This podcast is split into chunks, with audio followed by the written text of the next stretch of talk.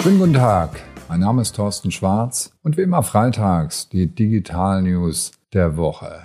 Auf der großen Digitalkonferenz am Mittwoch hatte ich ja schon über Roboter gesprochen und jetzt kommen sie. Hyundai kauft die Roboterfirma Boston Dynamics. Amazon fährt demnächst Roboter-Taxi und Tenta Emma kommt als Roboter zu uns. Selbst Menschen werden bald zu Avataren.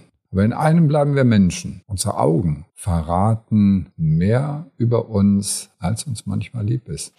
Wir kommen zur ersten Meldung. Hyundai kauft Hunde.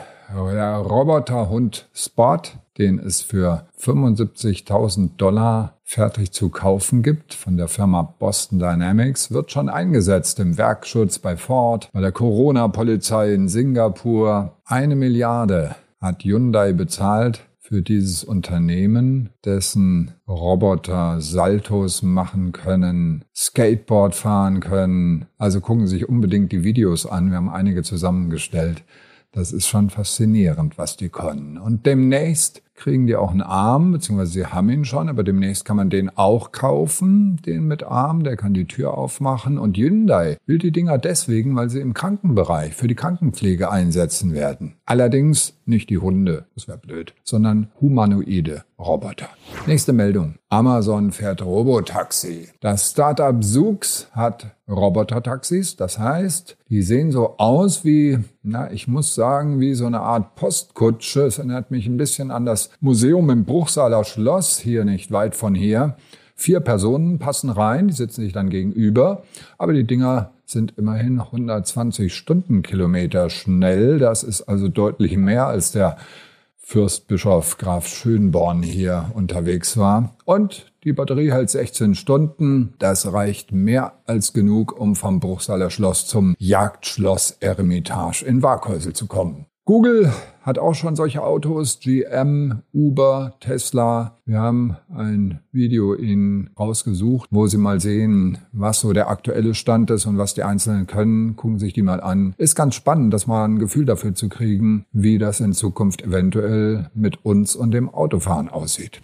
Tante Emma kommt demnächst zu uns nach Hause gefahren. Und zwar auch mit einem Roboterauto. Das ist so ein kleiner Gemüseladen, der im Auto untergebracht ist und der dann direkt vor, zu Hause vorfährt. Das Unternehmen Robomart hat dieses Auto entwickelt. In West Hollywood ist das bereits jetzt in Corona-Zeiten unterwegs aus aktuellem Anlass. Die fahren im Moment noch mit der Flotte von Siba, wollen in zwei Jahren bei 100 Autos sein, die da rumfahren. Und sie im Moment haben sie sich auf Drogerieartikel konzentriert. 50 Drogerieprodukte, die in dem Auto sind. Man bestellt über die App und bezahlt dann mit RFID. Und das sieht eigentlich ganz praktisch aus. Und demnächst ist auch, sind auch Lebensmittel definitiv geplant. Ja, wir sind gespannt, wie sich das weiterentwickelt, aber möglicherweise kommt das relativ schnell, gerade in diesen Zeiten, wo es einfach schwer ist, also wo viele Leute sagen, ich will gar nicht rausgehen.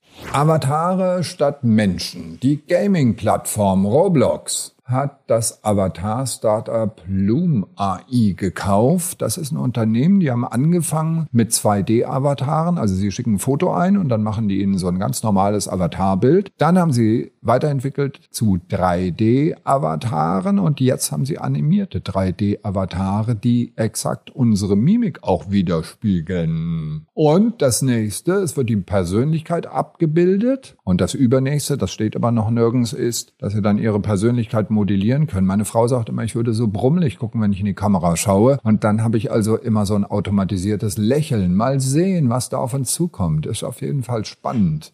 So, und jetzt geht's zurück zu den Menschen. Wir sind Menschen. Das heißt, unsere Augen verraten, ob wir das wollen oder nicht, alles. Das Max-Planck-Institut für Psychiatrie hat affektive Störungen untersucht und hat gemerkt, das kann man an den Pupillenreaktionen super erkennen. Die Augen sind das Fenster zur Seele. Die CIA hat übrigens auch Lügendetektoren, die darauf basieren. Facial Action Coding System heißt das Ganze, was der Psychologe Paul Ekman entwickelt hat. Naja, ich hoffe, wir werden nicht bald überall von Kameras überwacht und ausgeforscht und analysiert. Und in diesem Sinne wünsche ich Ihnen ein schönes Wochenende. Schauen Sie auf jeden Fall die Videos an, die wir Ihnen zusammengestellt haben und bleiben Sie gesund.